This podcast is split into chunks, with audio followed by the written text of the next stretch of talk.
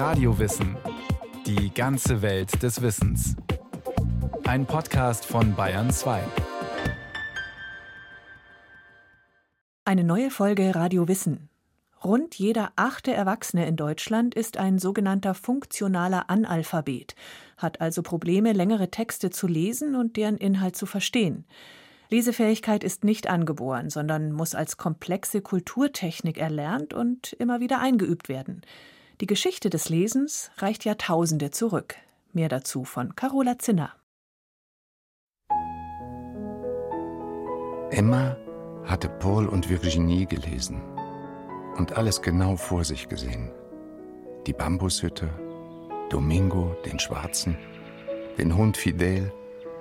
Vor allem aber hatte sie sich in die zärtliche Freundschaft mit einem liebevollen Kameraden hineingeträumt, der für sie Früchte von hohen Bäumen holte und barfuß durch den Sand gelaufen kam, um ihr ein Vogelnest zu bringen.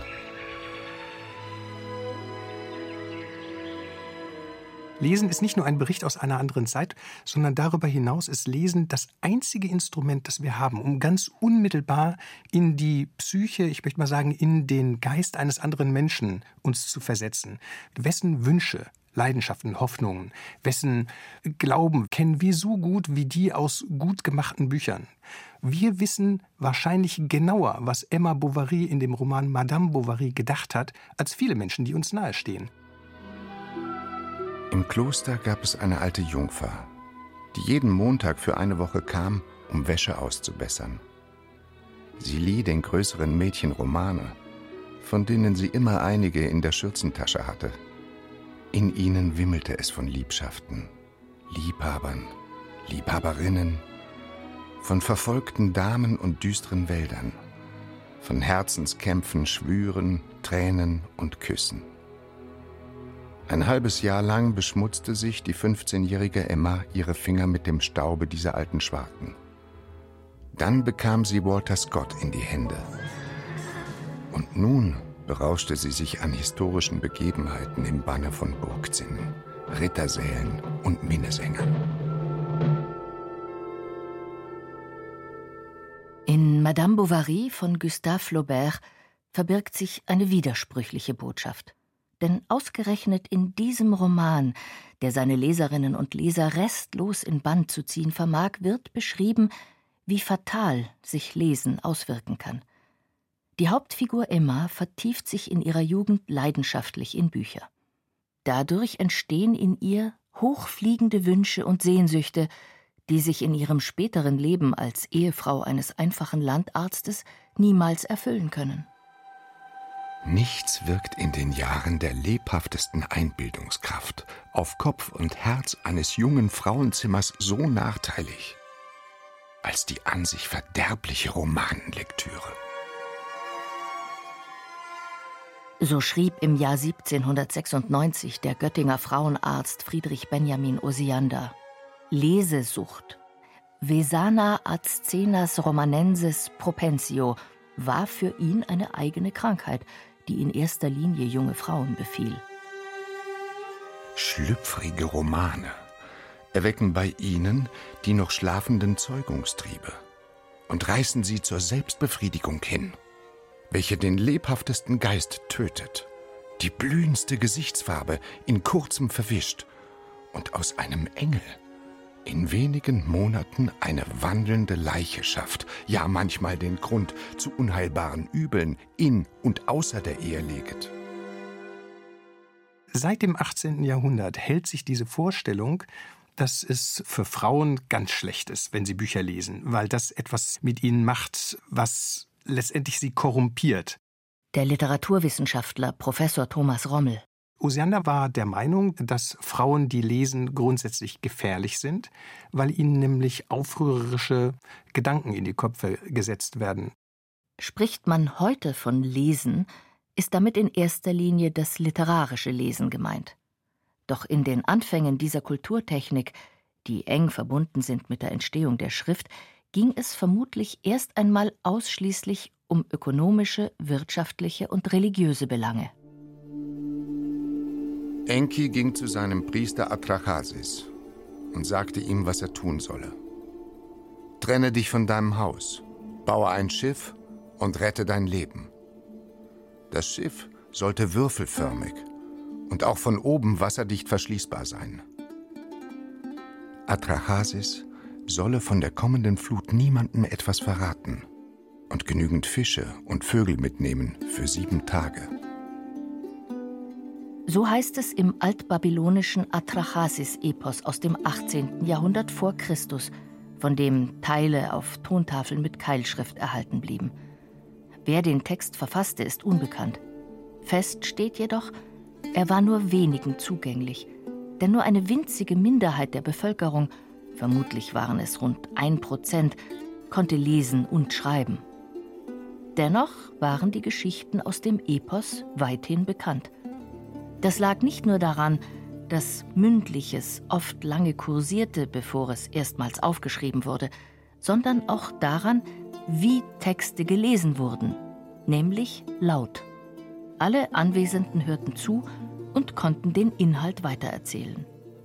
Das galt für einige Formen der Literatur noch bis ins späte Mittelalter. Ob es sich nun um das bei Hofe beliebte Nibelungen-Epos handelte oder um die frommen Schriften, die im Klosteralltag eine so wichtige Rolle spielten, sie wurden mit lauter Stimme, oft unter Beteiligung des ganzen Körpers, vorgetragen. Wer die Kunst des individuellen, stummen Lesens beherrschte, wurde zwar häufig dafür bewundert, doch gleichzeitig war diese Technik stets vom Nimbus des leicht Anrüchigen umgeben. Wer leise las, entzog sich der sozialen Kontrolle – und machte sich womöglich in aller Stille mit gefährlichem, sprich aufrührerischem, freizügigem oder emanzipatorischem Gedankengut vertraut. Damit konnte man sich auch im 19. Jahrhundert noch nicht recht anfreunden. Thomas Rommel? Den bürgerlichen Kreisen war es durchaus nicht unüblich, dass der Mann vorgelesen hat. Also am Sonntag natürlich aus der Bibel, aber auch sonst aus bildenden und erhellenden und informierenden Schriften. Man muss sich vorstellen, da sitzt vorn der Pater Familias und liest der kinderfrohen Zahl seiner Frau und dem Bedienten, die dabei sitzen, etwas vor aus Shakespeare. Jetzt gibt es aber, wie in der Bibel auch in Shakespeare, schlüpfrige Passagen durchaus grobe Passagen, anstößige Passagen, gewalttätige Passagen. Was macht im frühen 19. Jahrhundert der Familienvater? Das kann er nicht laut vorlesen. Das heißt, zwischen dem, was gefordert ist, die gesellschaftliche Konvention des lauten Vorlesens vor der versammelten Familie und gleichzeitig der Text, der eigentlich für junge, formbare Geister und Frauenzimmer nicht konsumierbar ist, das ist eine Diskrepanz. Und da hat es den Thomas Boulder gegeben, das war ein englischer Leser im 19. Jahrhundert, der hat aus diesem Grund Shakespeare zensiert. Und darum gibt es im Englischen den Begriff to bowdlerize, das heißt, einen Text zensieren, alles Schlüpfrige, alles politisch Anstößige, alles Auffällige herausstreichen. Und das war ein Text, den können Sie, und das ist auch ein Zitat, den können Sie Ihrer Familie, Ihrer Frau und selbst dem Bediensteten laut vorlesen, ohne dass irgendjemand rote Ohren bekommt. Und das ist die Lesesituation im 19. Jahrhundert. Der freie Zugang zu Literatur kann Machtverhältnisse in Frage stellen. Diese Erkenntnis machte den Herrschern seit dem 16. Jahrhundert schwer zu schaffen. Damals begann eine Blüte der Lesekultur, wie es sie seit der römischen Kaiserzeit nicht mehr gegeben hatte. Als Folge von Gutenbergs Erfindung des modernen Buchdrucks wurden Bücher zu Massenartikeln, die nicht nur deutlich billiger waren als die schweren, empfindlichen Handschriften, sondern auch einfacher aufzubewahren. Einblattdrucke, als Flugblätter verteilt, informierten über politische Ereignisse, prangerten Missstände an und verspotteten die Obrigkeit. Und auch die Heilige Schrift verlor ihre Exklusivität. Hatte es noch zu Beginn des 16. Jahrhunderts geheißen, die Auslegung der Bibel sei allein Sache des Papstes, war es nun allen lesekundigen Christen möglich, sich anhand der 1534 fertiggestellten Bibelübersetzung von Martin Luther ohne den Umweg über kirchliche Vertreter mit dem Wort Gottes zu befassen. Wer lesen kann, wird in die Situation versetzt, sich ein eigenes Bild zu machen, ein differenziertes Bild. Wer lesen kann Und das gilt nicht nur für die schöngeistige Literatur, sondern auch für Sachbücher, für philosophische Traktate, für die Auseinandersetzung mit religiösen oder politischen oder historischen Fragen kommt natürlich irgendwann in eine Position, die Gesellschaftsumstände, in denen er oder sie lebt, möglicherweise kritisch zu hinterfragen. Das ist genau genommen die Leistung, die die Schule und die Universität erbringt. Einrichtungen, von denen allerdings Mädchen und Frauen die längste Zeit ausgeschlossen waren. Zwar forderte Luther die allerbesten Schulen, beide, vor Knaben und Meidlin, an allen Orten aufzurichten. Doch nur, um im nächsten Satz für die jeweiligen Geschlechter ganz unterschiedliche Erziehungsziele festzulegen. Dass die Männer wohl regieren könnten, Land und Leut. Die Frauen wohl ziehen und halten könnten, Haus, Kinder und Gesinde. Darum ist's zu tun, dass man Knäblin und Meidlin dazu recht lehre und aufziehe. Bis zum Ende des 19. Jahrhunderts war es für Frauen außerordentlich schwierig, eine klassische Ausbildung in dem Sinne zu erhalten, wie sie den Männern zur Verfügung stand. Das heißt, hart formuliert, Frauen wurden systematisch dumm gehalten. Man hat sie abgeschnitten von der Bildung. Das ist besonders paradox angesichts der Tatsache, dass Kultur und damit auch der Bereich Lesen bei der Rollenverteilung in der bürgerlichen Familie eher in den weiblichen Aufgabenbereich fiel. Frau war dafür zuständig, dass die Familie sich mit einem gewissen Maß an literarischer Bildung schmücken konnte, doch die Wahl der Lektüre war zumindest offiziell stark reglementiert. Als spezifisch weiblich galten Gebetbuch und andere fromme Schriften, Kalender, Ratgeber und dazu mitunter noch einige Zeitschriften und entschärfte Klassiker. Neben diesem offiziellen Bücherschrank, geeignet auch für Jugendliche beiderlei Geschlechts, gab es allerdings noch einen inoffiziellen, und der steckte bis oben hin voll mit Romanen. Fiktive Stoffe waren schon seit der Antike beliebt. Doch erst im 18. Jahrhundert begann der sensationelle Aufstieg des Romans als literarische Gattung. Dabei stellten Frauen nicht nur den weitaus größeren Teil der Leserschaft, sie begannen auch selbst Romane zu verfassen. Die in Kaufbeuren geborene Sophie von La Roche war die erste Schriftstellerin in Deutschland, die damit finanziell unabhängig wurde. Ihr 1771 erschienener Roman Geschichte des Fräuleins von Sternheim wurde wegweisend für die Epoche der Empfindsamkeit und für die Gattung des sogenannten Frauenromans, in dem verletzte Gefühle, quälende Abhängigkeiten in einer von Männern dominierten Welt und die Suche nach dem richtigen Partner eine große Rolle spielen. Parallel zur wachsenden Buchproduktion erblühte die Kultur der Lesezirkel und Leihbibliotheken, wo Lesestoff für deutlich weniger Geld verfügbar war als in Buchhandlungen. Das Bemühen der Verleger, trotzdem auf ihre Kosten zu kommen, führte dann zu einer ganz besonderen Struktur der Werke. Romane wurden nämlich entweder vorab in Zeitungen veröffentlicht oder aber man ist hingegangen und hat aus 600 Seiten Roman drei kleine einzelne Büchlein gemacht. Teil 1, Teil 2, Teil 3. Für jeden war eine Leihgebühr fällig.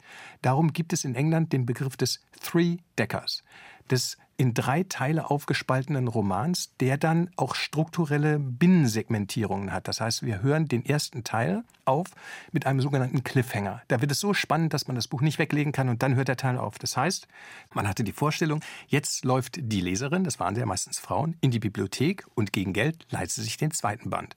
Und das zeigt, wie sehr auch beim Büchern der Markt mit dem Lesen verbunden ist.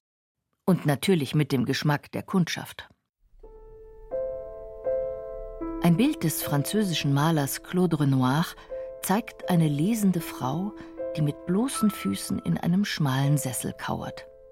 Der rote Rock ist nach oben gerutscht, die weite weiße Bluse lässt eine Schulter frei. Der hübsche Kopf mit dem hochgesteckten Haar beugt sich gebannt zum aufgeschlagenen Buch, das die Leserin mit beiden Händen nah vor das Gesicht hält. Worum es in der Geschichte geht, lässt ein großes Gemälde im Hintergrund des Raumes erahnen, wo ein spärlich bekleidetes Liebespaar in inniger Umarmung ineinander versunken ist. Viele Bilder von lesenden Frauen transportieren eine unterschwellige Erotik dieser Frauen, die mit leicht geöffnetem Mund vor dem aufgeschlagenen Buch sitzen und fasziniert in der Regel Liebesromane konsumieren. Das heißt, was hier mitschwingt, ist etwas, was das Lesen zutiefst ausmacht, nämlich das ist das Aufgeben zu einem gewissen Grad des Selbst, das zwar den Text konsumiert und rekonstruiert, das ist eine Grundvoraussetzung des literarischen Lesens, aber gleichzeitig versinkt man im Text und ist eigentlich gar nicht mehr so richtig im Hier und Jetzt. Das Zurücklassen des eigenen Ichs und der eigenen Lebensumstände ist etwas, was in der Literatur sehr schön funktioniert und was oft als brandgefährlich galt. Während Gustave Flaubert in Madame Bovary nur indirekt vor den Folgen unreflektierter Lektüre warnte, nahm die deutsche Arbeiterbewegung Ende des 19. Jahrhunderts engagiert den Kampf dagegen auf. Statt Flucht in die selbstheilende Welt der Groschenromane war der Klassenkampf angesagt im Hier und Jetzt. Trotzdem hielten Gewerkschaftsbibliotheken neben sozialistischen Klassikern stets auch eine Auswahl an Belletristik bereit, um die Leserschaft nicht an die damit deutlich besser ausgestatteten kirchlichen oder Werksbibliotheken zu verlieren. Goethe scherzte über die Schwierigkeit des Lesens und den Dünkel vieler Leute, die ohne alle Vorstudien und vorbereitende Kenntnisse sogleich jedes philosophische und wissenschaftliche Werk lesen möchten, als wenn es eben nichts weiter als ein Roman wäre. Die guten Leutchen, fuhr er fort, wissen nicht, was es einem für Zeit und Mühe gekostet, um lesen zu lernen. Ich habe 80 Jahre dazu gebraucht und kann noch jetzt nicht sagen, dass ich am Ziele wäre. Als wenn es nichts weiter als ein Roman wäre. Auch für Johann Wolfgang von Goethe gab es, wie einer seiner Bewunderer 1830 notierte, ein richtiges Lesen, um das sogar der Vielleser sich immer noch bemühen musste. Es betraf Lesestoff, bei dem nicht die Handlung in Band zieht, sondern das Wissen, das hier präsentiert wird. Informationen, die gedeutet und verarbeitet werden müssen. Kurz, es ging um jene Bücher, die bis heute eher als männlich konnotiert gelten. Das ist ein interessantes Phänomen. Also, dass es unterschiedliche Leseverhalten von Männern und Frauen gibt. Männer sagen zumindest, dass sie hauptsächlich Bücher zur Politik und zur Geschichte lesen oder eben Wissensbücher.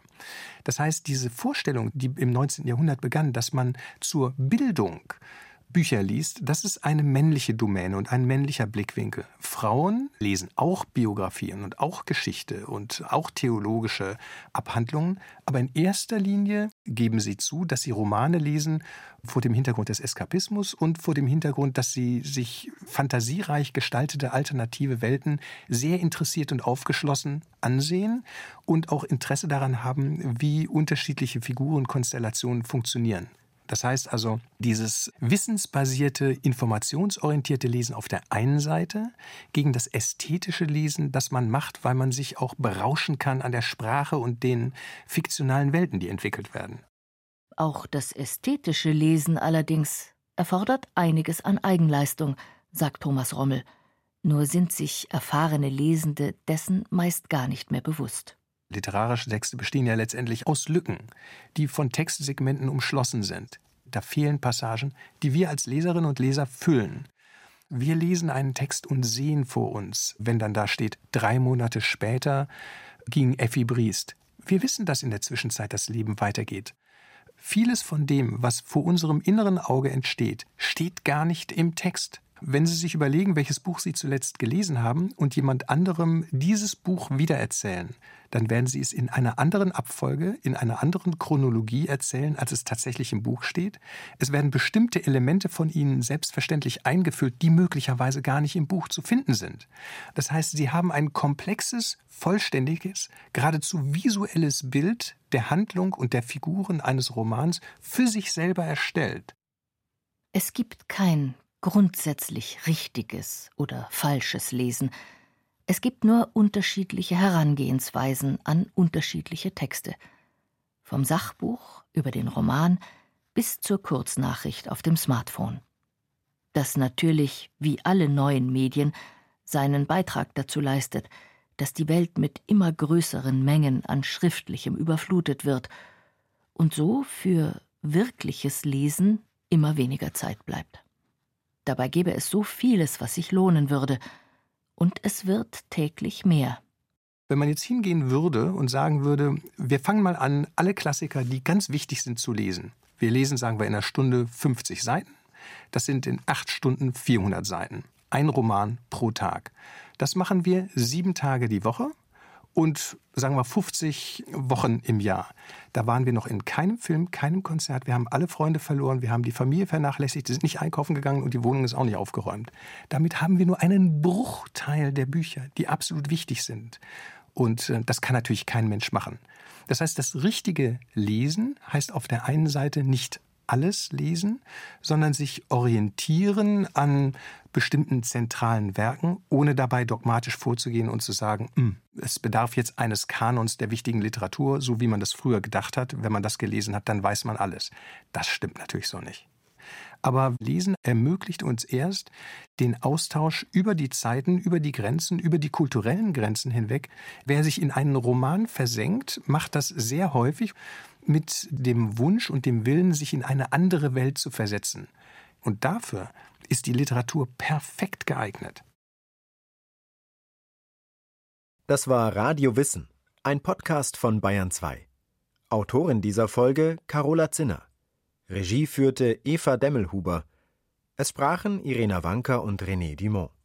Technik Wolfgang Lösch. Die Redaktion hatte Andrea Breu. Wenn Sie keine Folge mehr verpassen wollen, abonnieren Sie Radio Wissen unter bayern2.de slash podcast und überall, wo es Podcasts gibt.